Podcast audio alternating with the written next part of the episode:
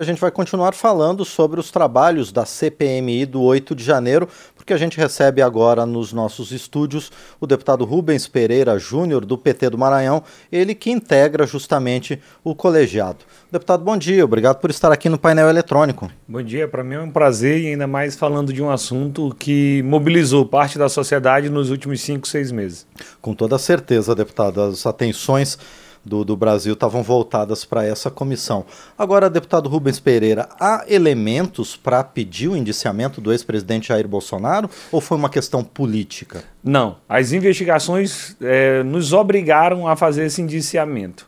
Não resta dúvida de que o presidente, o ex-presidente Bolsonaro incentivou, é, impulsionou todos os ataques à democracia nos últimos quatro anos. E, inclusive, ele teve uma reunião com o hacker de Araraquara, Walter Delgatti, no dia 10 de agosto, lá no Palácio da Alvorada, com um objetivo: é, contratar o hacker para fraudar as urnas eletrônicas. E isso era tinha como objetivo interferir o processo eleitoral legítimo, é, de alguma forma viciar e contaminar a vontade livre e soberana do eleitor, e só por isso já justificaria o seu indiciamento. A relatora foi muito acusada de imparcialidade, mas no relatório ela está substanciada pelos fatos, pelo aquilo que de fato nós encontramos ao longo da investigação.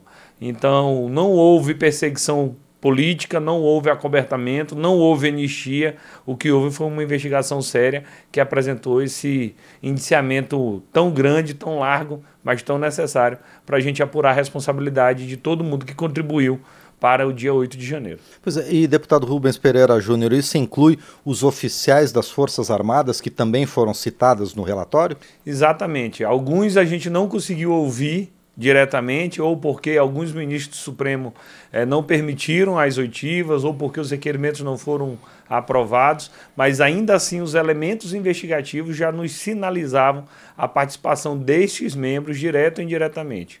O que houve foi uma sequência de tentativa de golpes à democracia.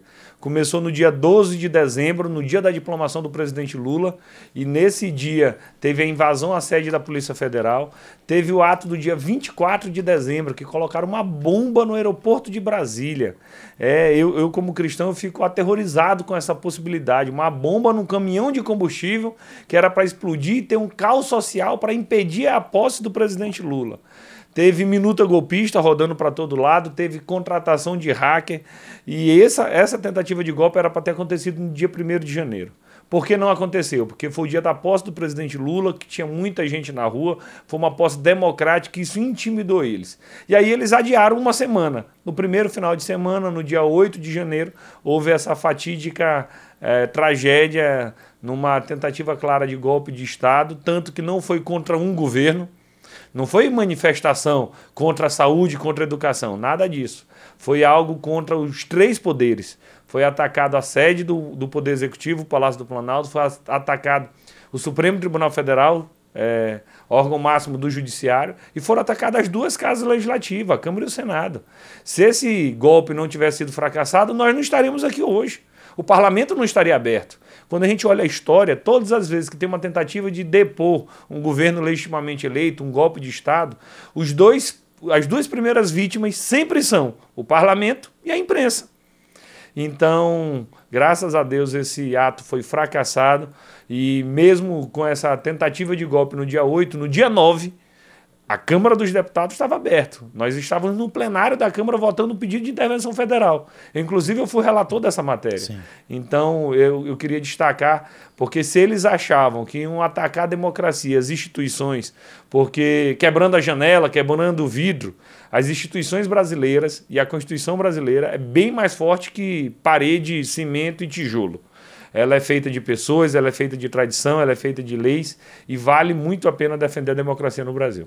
Pois é, deputado Rubens Pereira Júnior, entre os argumentos de representantes da oposição é de que não houve um golpe, porque os atos, especificamente no dia 8 de janeiro, eles não foram coordenados, foram ação desorganizada de uma turba que por conta do inconsciente coletivo, resolveu entrar sem planejamento, sem nada nas sedes dos três poderes, que não houve uma coordenação. Isso se consubstanciou na, na CPI? Eram duas teses ao longo de toda a investigação. Uma tese dizia que era uma manifestação pacífica de umas velhinhas que alguns poucos se excederam e teve uma quebradeira.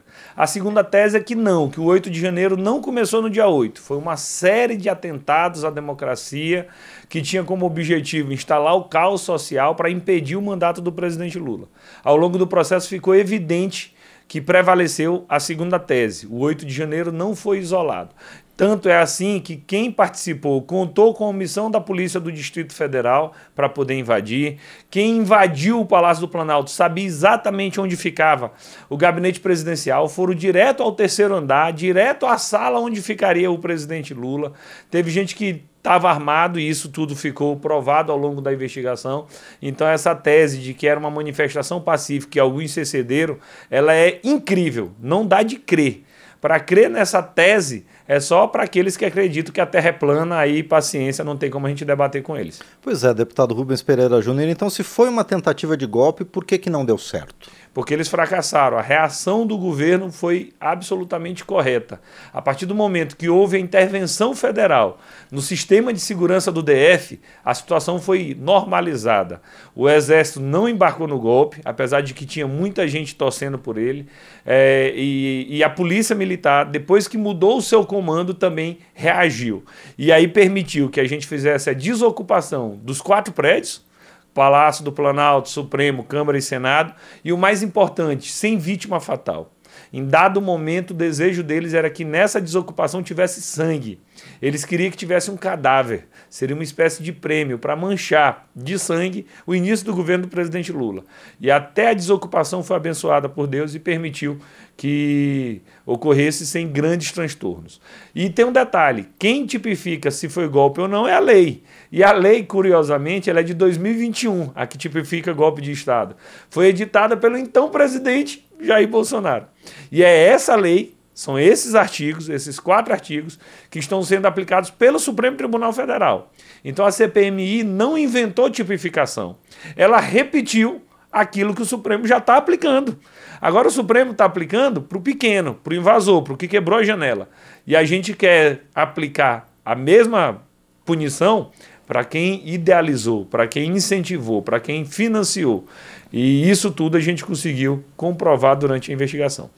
Deputado Rubens Pereira Júnior, outra crítica da oposição ao relatório da senadora Elisiane Gama é que, de certa forma, pegou muito leve com o general Gonçalves Dias, que era o responsável pelo Gabinete de Segurança Institucional no dia 8 de janeiro e em seguida foi exonerado pelo governo federal. Houve omissão dos órgãos públicos, dos órgãos de segurança, no dia 8 de janeiro? A, a, a, a oitiva do G. Dias foi uma oportunidade que ele teve para se defender.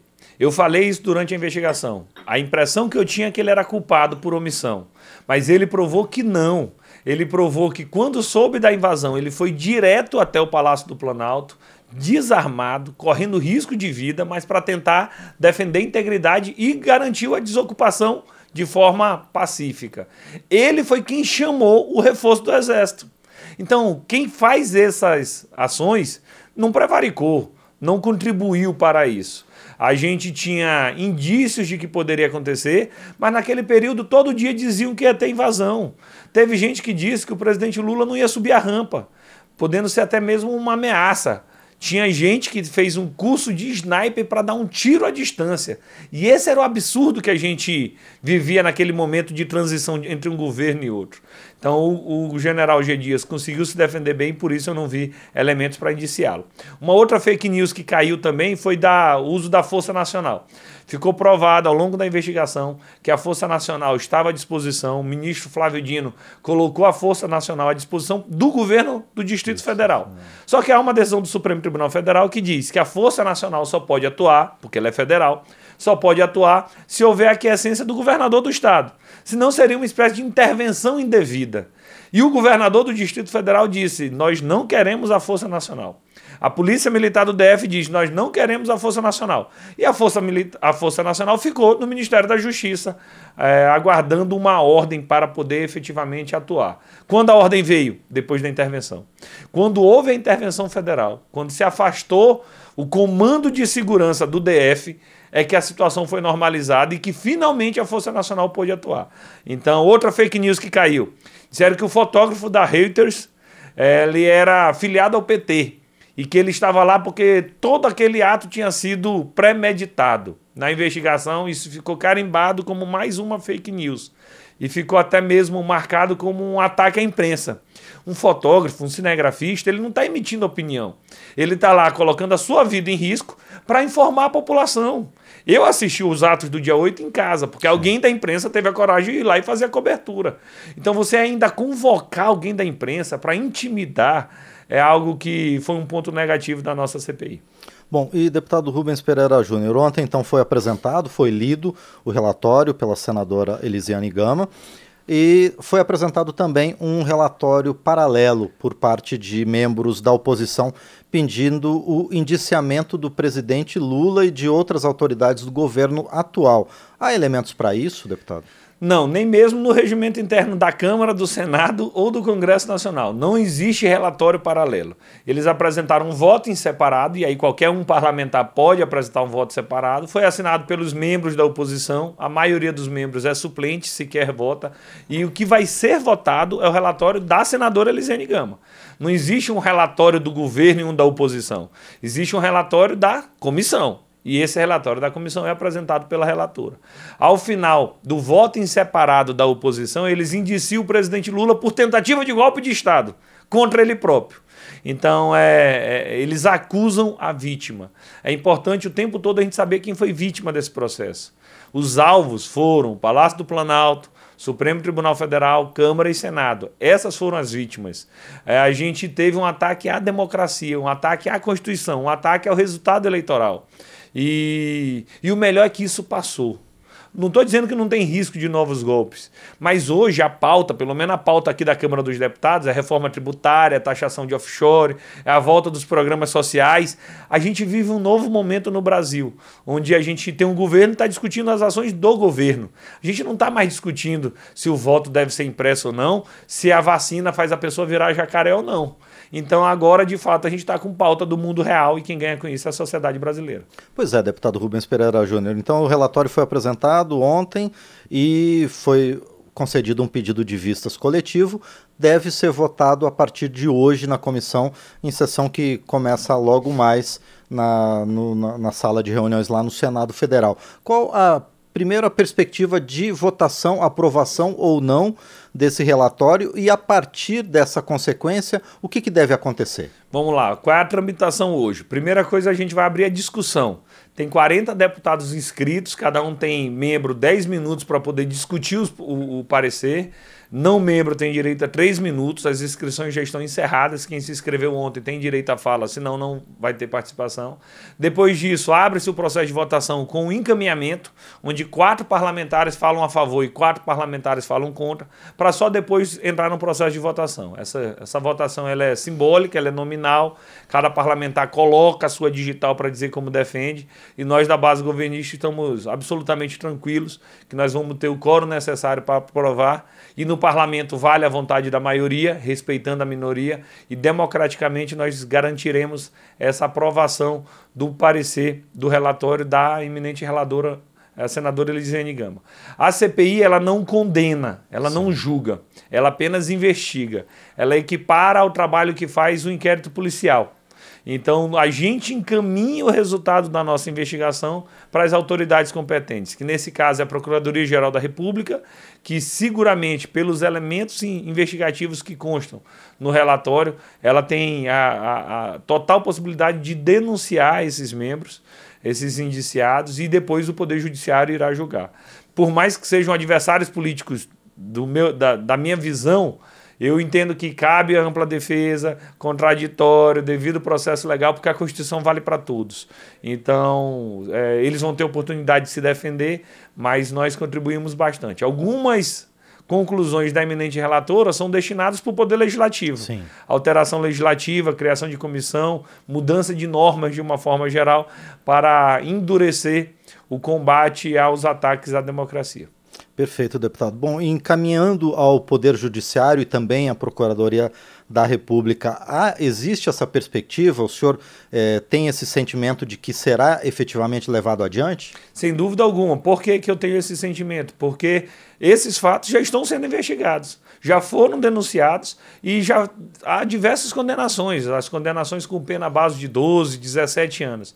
Então, o posicionamento hoje do Ministério Público e do Poder Judiciário é justamente enfrentar quem ataca a democracia brasileira. Então, nós estamos dando mais elementos. É como se nós estivéssemos dizendo: olha, o poder político concorda com as investigações que vocês já fizeram e conseguimos ir além. Nós não estamos repetindo o indiciamento de quem já está condenado. A gente está indiciando os mentores, aqueles que idealizaram, aqueles que mais incentivaram e impulsionaram toda essa trágica, esse trágico movimento. E é importante, é por dever do direito à memória e à verdade, que a gente, um, apure responsabilidades sem anistia, mas principalmente que a gente evite que novos ataques à democracia venham, porque isso atrapalha muito o desenvolvimento é, do nosso país, a imagem internacional e, infelizmente, quando se ataca a democracia, todos nós saímos perdendo. Muito bem, nós conversamos então com o deputado Rubens Pereira Júnior, do PT do Maranhão, ele que integra a Comissão Parlamentar Mista de Inquérito dos Atos de 8 de janeiro e também é vice-líder do governo aqui na Câmara dos Deputados. Deputado Rubens Pereira Júnior, mais uma vez, muito obrigado por sua presença aqui no painel eletrônico e boa sorte nos trabalhos ainda da comissão ao longo do dia de hoje. Eu que agradeço e agora, a partir das 9 horas, começa a discussão e votação do relatório final da CPMI do dia 8 de janeiro. Obrigado, que Deus abençoe a todos. Obrigado mais uma vez ao deputado Rubens Pereira Júnior.